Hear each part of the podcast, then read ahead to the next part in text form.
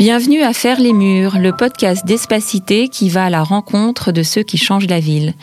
Je suis Anne-Catherine Ledeuf. Aujourd'hui, je vous invite à faire le mur avec Anne-Claire Davy, sociologue, spécialiste des questions d'habitat et de mode de vie à l'Institut Paris Région, qui travaille sur l'aménagement et l'urbanisme de la région Île-de-France. Bonjour à tous, bonjour Anne-Claire. Bonjour.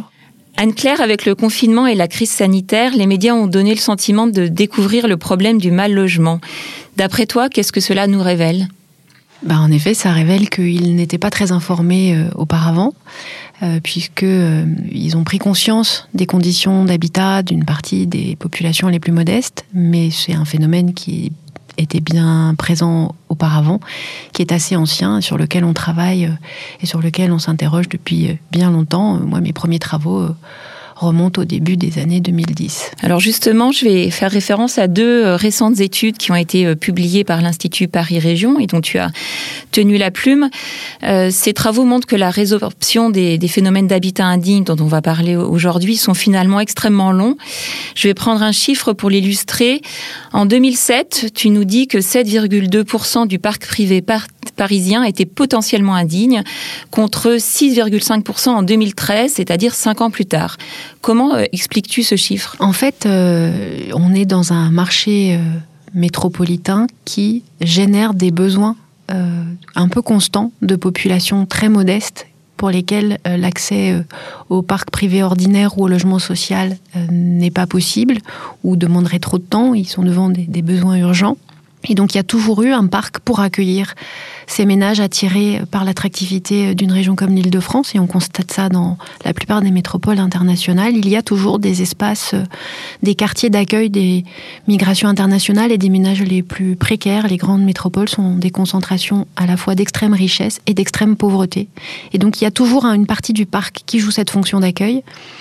Et du coup, euh, certes, euh, on arrive à, la réguler, on arrive à travailler sur l'amélioration du parc le plus dégradé. On a fait des gros travaux, notamment sur euh, l'habitat de faubourg. le bâti dégradé parisien a, connu une considérable transformation, mais ces besoins sont là et ils doivent trouver à s'exprimer. Et du coup, il y a un effet de, renouvellement. En fait, l'habitat indigne et dégradé, c'est pas un stock dont il faudrait venir à bout. C'est un, produit des dysfonctionnements du marché métropolitain. Donc on voit bien que le mal logement euh, évidemment persiste dans un territoire comme l'Île-de-France et j'aurais tendance à dire, malgré le, fort dynamisme économique et la création de richesses qu'on y voit, qu'est-ce qu'on peut en, déceler? Qu'est-ce que ça révèle aussi plus globalement des mécanismes de marché en Île-de-France, de ces politiques publiques? Oui, je voulais revenir sur le fait qu'il y a une forme de stabilité de, des indicateurs, mais en réalité on voit bien qu'il y a des progrès, notamment à Paris, dans le cœur de l'agglomération, soit par le fait de politiques publiques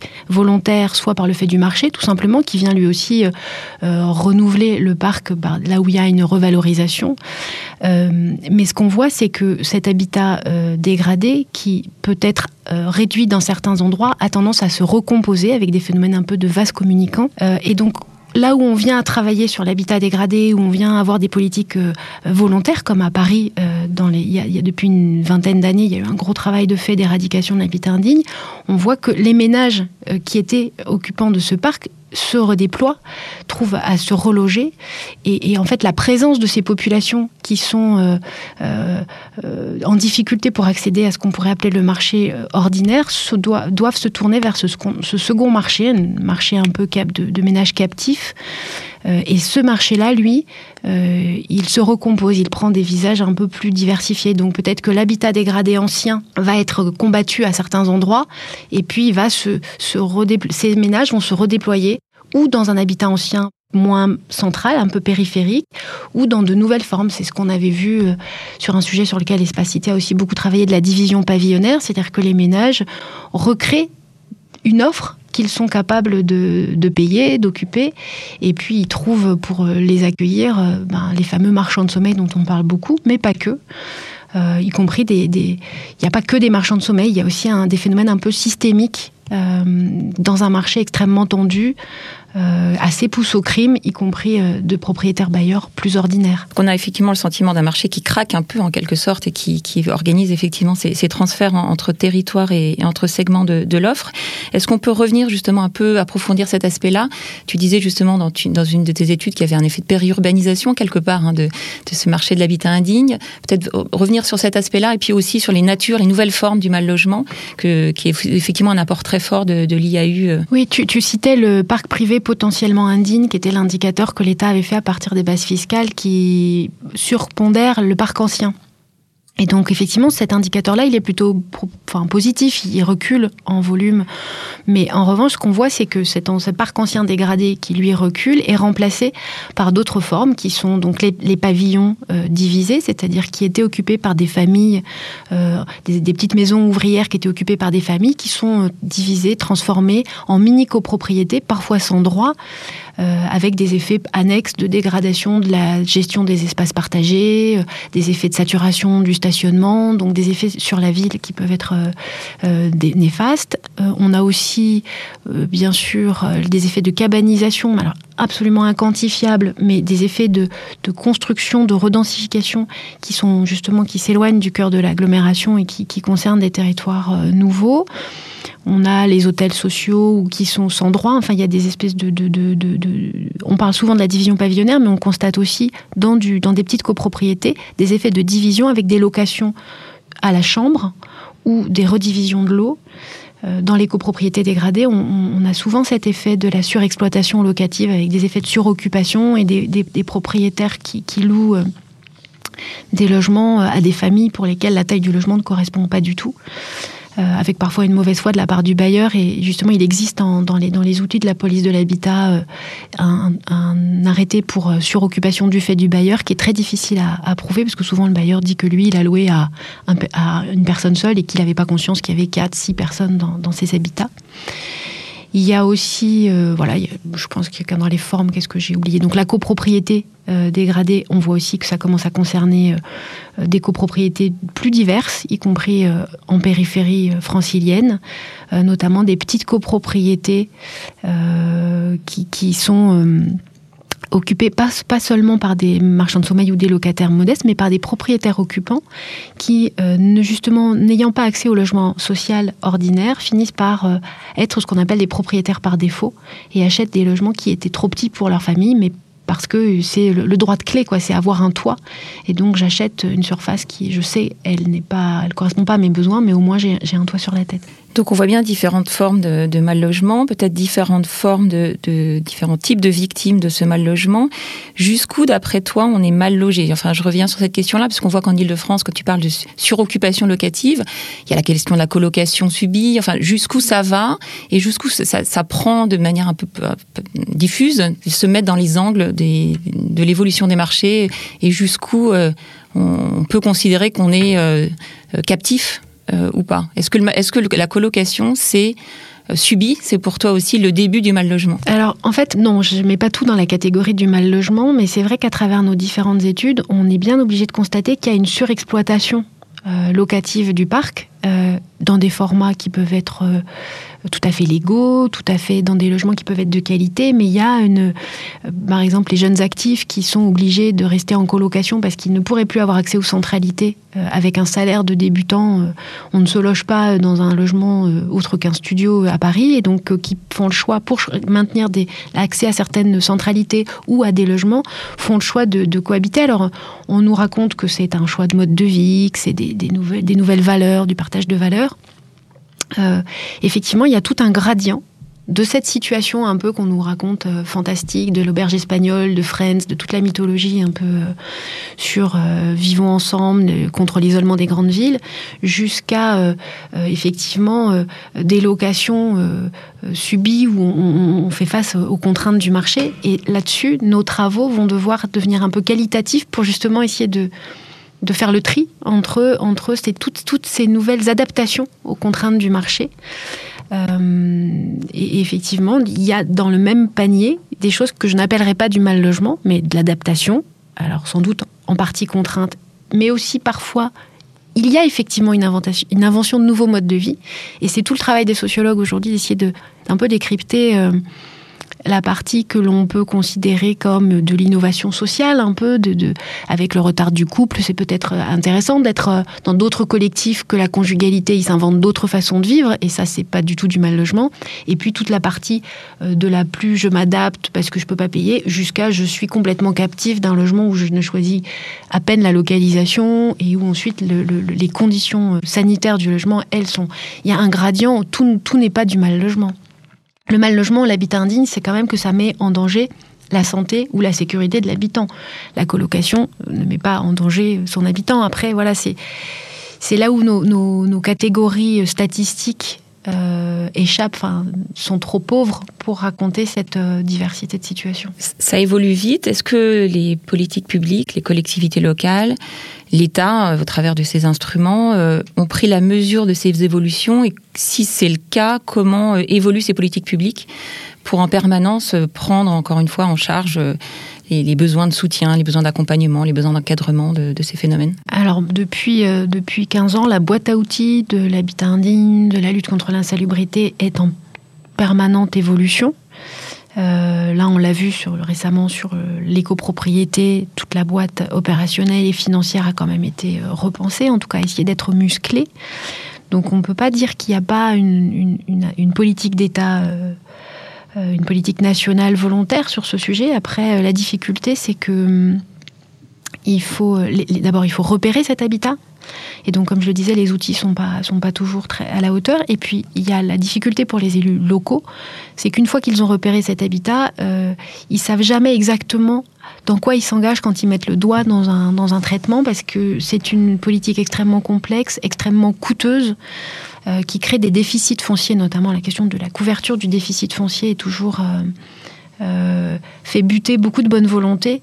Les montages économiques, la capacité des territoires à faire face au remplacement d'un habitat dégradé qui pourtant a une forte rentabilité locative. C'est surtout ce qu'on n'a pas forcément en tête, c'est que c'est un marché extrêmement rentable avec des rationalités économiques très fortes. Et donc face à ça, effectivement, il y a, à la fois la complexité juridique du droit de la propriété, quand on vient s'attaquer au droit de la propriété, la complexité financière des opérations qui les rendent très complexes, et il y a aussi la, haute technicité que cela requiert, que toutes les collectivités ne sont pas équipées d'ingénierie euh, qui leur permettent de, s'engager dans ce type d'opération. Il y a aussi eu longtemps la culture politique qui faisait que s'attaquer à l'habitat privé n'était pas la priorité. Euh, c'est aussi un renversement euh, petit à petit, la, prise de conscience qu'on ne peut pas agir que sur euh, la construction neuve, que sur l'habitat social et qui se passe dans le parc privé des tas de phénomènes d'adaptation est en train de, s'installer plus, plus enfin, de manière plus importante qu'elle l'a été. Mais c'est pour certains élus un, enfin, une transformation culturelle de leur rôle, une, nouvelle perception du rôle et de se dire en tant qu'élu, je peux avoir un rôle de régulation du parc privé, c'est quand même un choc culturel pour certains. Plus l'impression qu'il n'y a pas d'interlocuteur, puisque avec les bailleurs sociaux, on sait à qui on a affaire, et là, le parc privé, c'est une myriade d'occupants, une myriade de propriétaires, donc on, s'engage tout de suite dans un niveau de complexité qui peut, qui peut faire hésiter. Euh, puis on voit tout, le contentieux que génère euh, dès qu'on veut attaquer euh, le parc privé. On est tout de suite dans des, durées d'opération, dans des temporalités qui peuvent faire hésiter.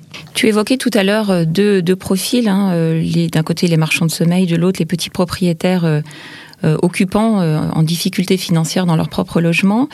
Euh, si je reviens au phénomène de la division pavillonnaire, on a aussi des petits propriétaires modestes qui, pour arrondir leur fin de mois, accueillent dans des conditions un peu dégradés tout en le sachant, sans totalement le savoir, euh, des ménages dont on pourrait considérer que l'alternative c'est d'être à la rue. Sur ces profils aussi de, public euh, à la source, euh, on parle toujours et, souvent des marchands de sommeil, mais c'est loin d'être les seuls qui sont à l'origine de ces phénomènes. Est-ce que les politiques publiques ont la pleine mesure de cette grande diversité de situations? Et est-ce que les instruments d'action publique sont adaptés par exemple, à ces petits propriétaires modestes qui n'ont pas vraiment d'alternative autre que d'avoir des rentabilités locatives dans des conditions euh, sociales et, techniques euh, difficiles. Oui, je reviens sur la question du, repérage. Ces propriétaires, les marchands de sommeil, on a déjà du mal à les identifier, mais ces petits propriétaires qui ont une action complètement diffuse, euh, ils, sont, hyper difficiles à repérer. Donc il y a déjà vraiment cet enjeu d'avoir connaissance, tout simplement. Et quand on voit les, moyens que ça supposerait, même pour une petite collectivité, de surveiller euh, l'évolution, parce que par exemple la division interne des, logements, elle est par définition, elle est invisible. Donc celui qui a remplacé son garage euh, en studio, il dire qu'il faudrait qu'il y ait un arpenteur de la ville qui repère les boîtes aux lettres, parce que, que font certaines villes, mais en termes de mise en œuvre, c'est tout de suite euh, très, très difficile.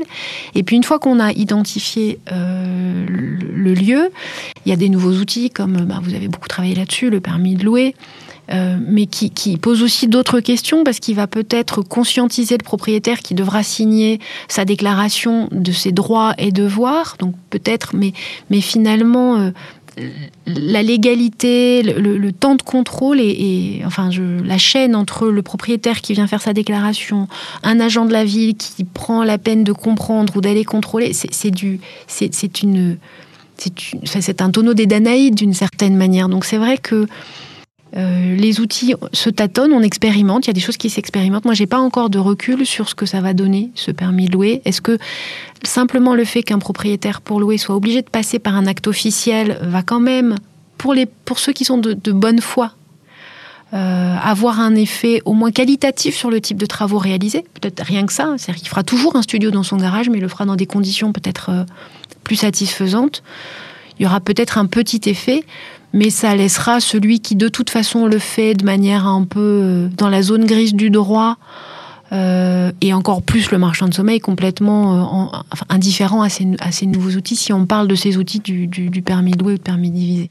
Le rapport Vulté propose de remplacer la notion de décence par celle d'habitabilité et revient euh, en cela sur la dichotomie ancienne euh, entre le droit de la santé et le droit de la construction. Qu'est-ce que tu penses de cette proposition? Je pense que tout ce qui permet de décloisonner un peu les approches sur cet habitat va dans le bon sens, puisque une des difficultés des opérations engagées, c'est souvent euh, un peu le, cumul de cultures professionnelles différentes et on a souvent vu sur le terrain que, par exemple, au sein d'une collectivité, il y a des, cultures locales. Soit c'est porté plutôt du côté des, de l'enjeu sanitaire, avec euh, le service euh, sanitaire de la commune qui gère l'habitat sur, sur cet angle propre, ou du côté de l'habitat, du projet urbain. Et, un des enjeux qui a été clairement identifié, c'est de justement d'élargir la question euh, de l'habitat indigne et de le traiter dans son, dans son caractère le plus urbain, le plus systémique.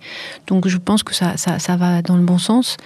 Euh, et que euh, apprendre à faire travailler ensemble le regard euh, de l'action sociale, de l'action sanitaire et de l'action urbaine, ça fait vraiment partie des, des, des, conditions de réussite de ces opérations.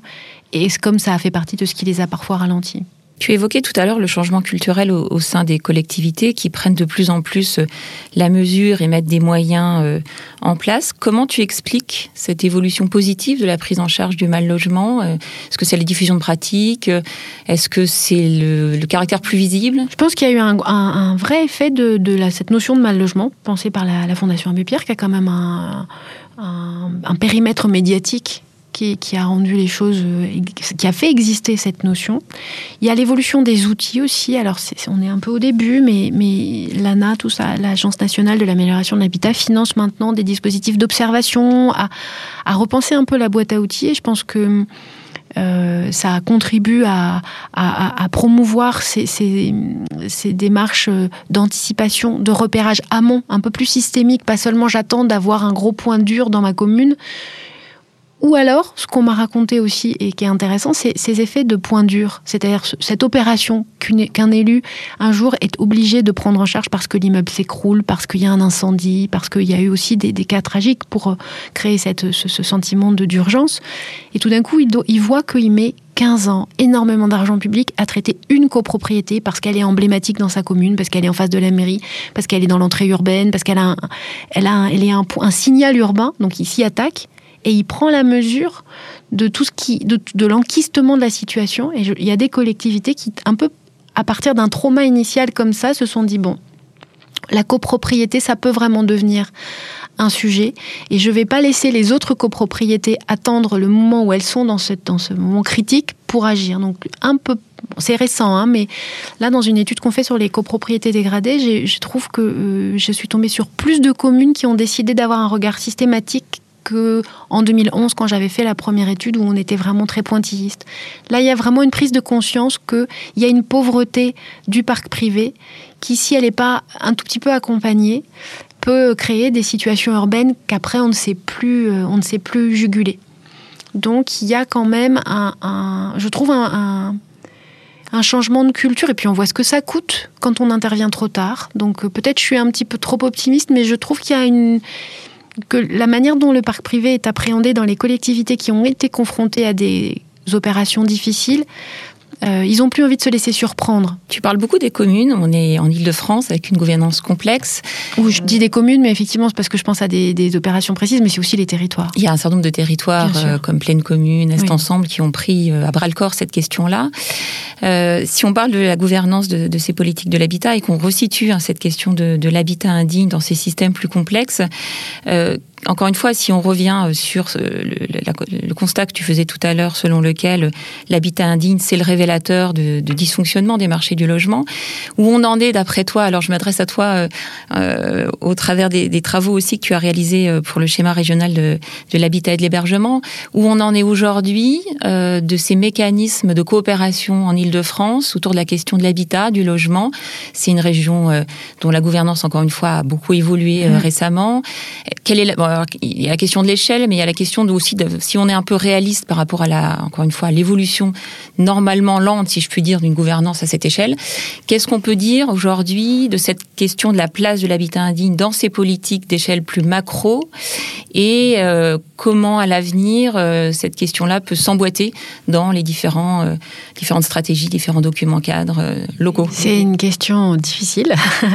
alors une chose qui est, qui est importante, c'est qu'effectivement l'habitat tous mes travaux m'invitent à le, lire comme euh, le produit d'un marché métropolitain. Donc il y a un argumentaire régional assez évident de dire que euh, l'habitat indigne, c'est pas de la mauvaise gestion locale, c'est euh, des territoires qui accueillent des ménages attirés par l'attractivité internationale, par l'immigration internationale, comme je le disais. Donc il y a, un vrai argumentaire pour dire que c'est un sujet, un enjeu d'envergure régionale correspondant à un marché régional.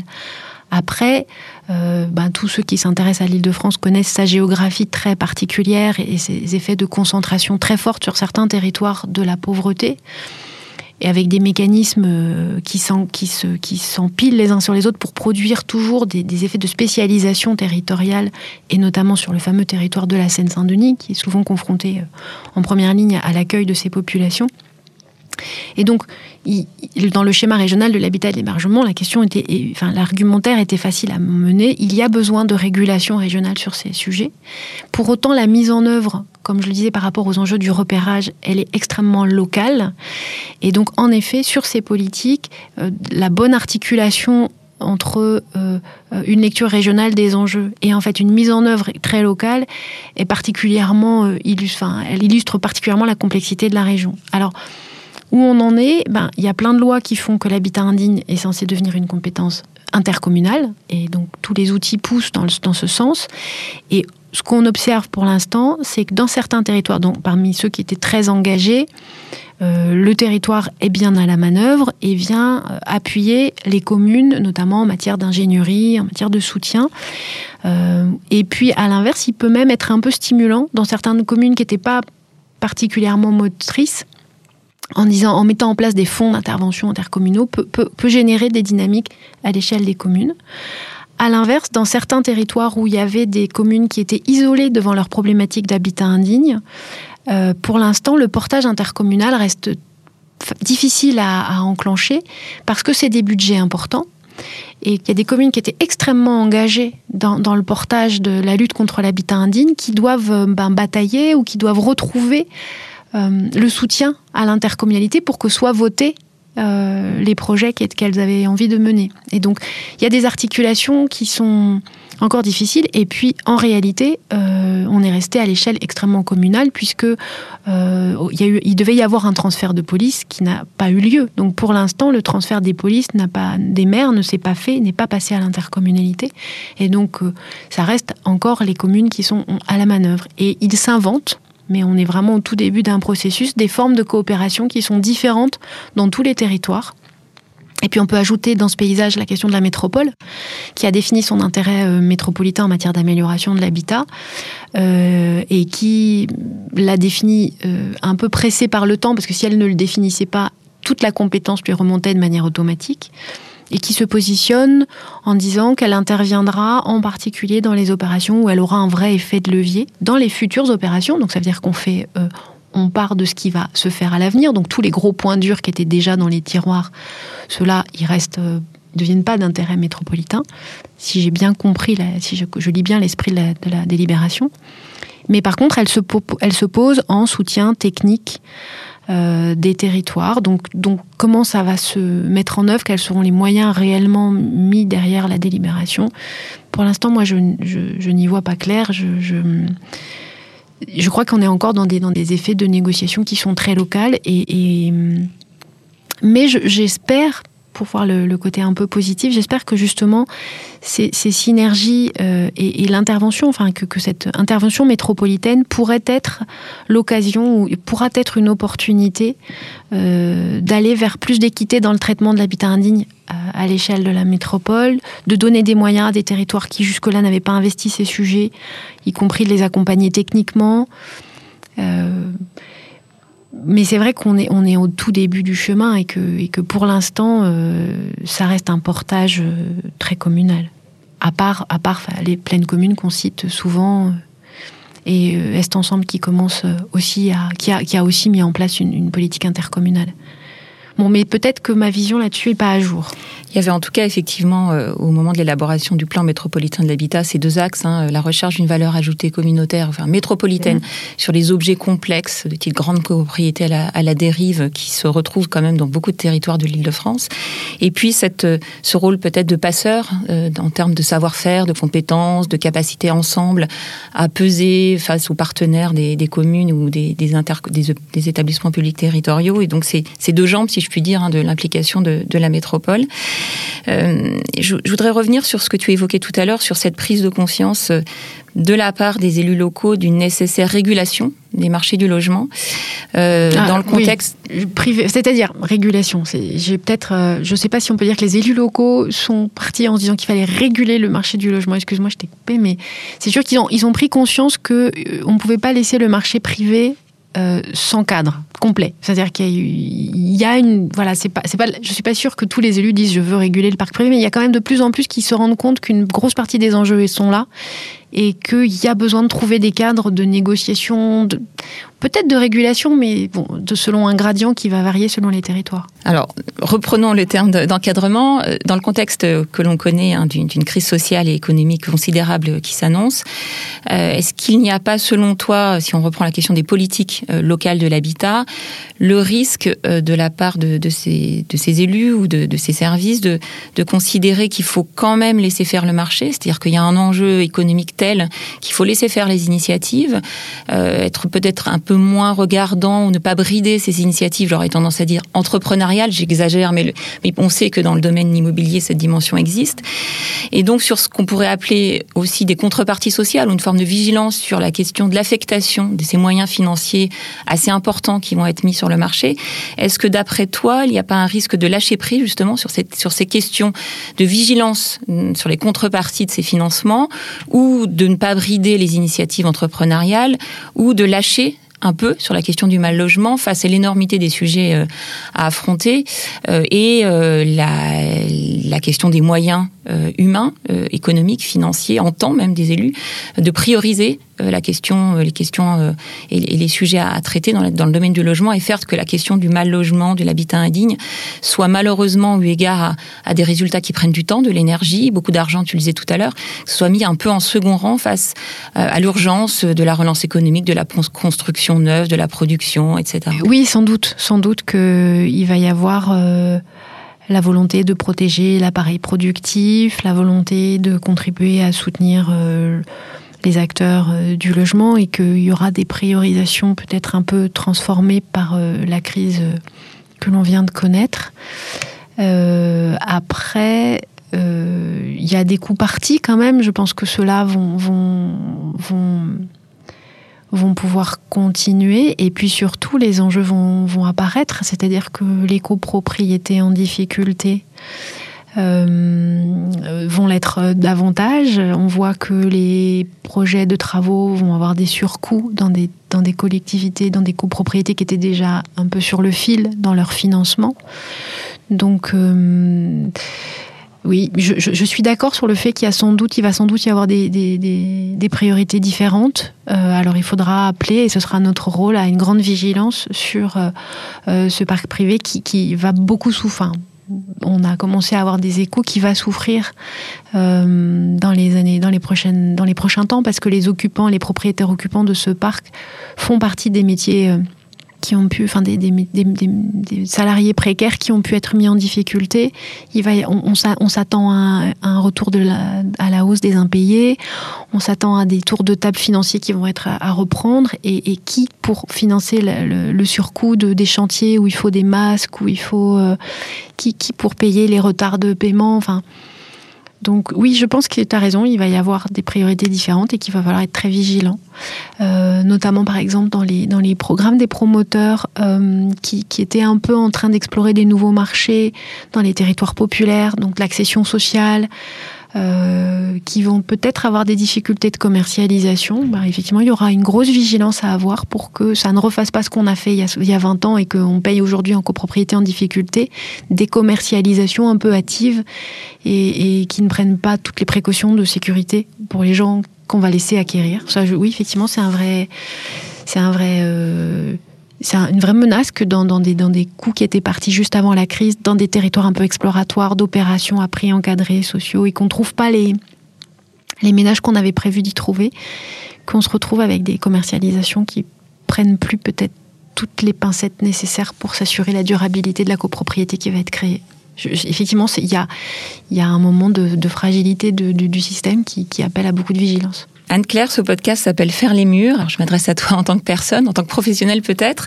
Si tu devais faire le mur pour une cause, quelle serait cette cause? Voilà, oh il y en a pas mal. Euh, bah, déjà celui-là, hein, celui de, de, l'accueil dans de bonnes conditions. Euh, des ménages les plus modestes dans les territoires euh, attractifs, celui-là me passionne beaucoup et, et, la manière dont, dont, on laisse faire le marché des choses euh, qui, qui, peuvent pas nous satisfaire en tant que, que citoyens. En tout cas, laisser produire des effets euh, euh, pour les plus fragiles, oui, ça, ça me, ça me.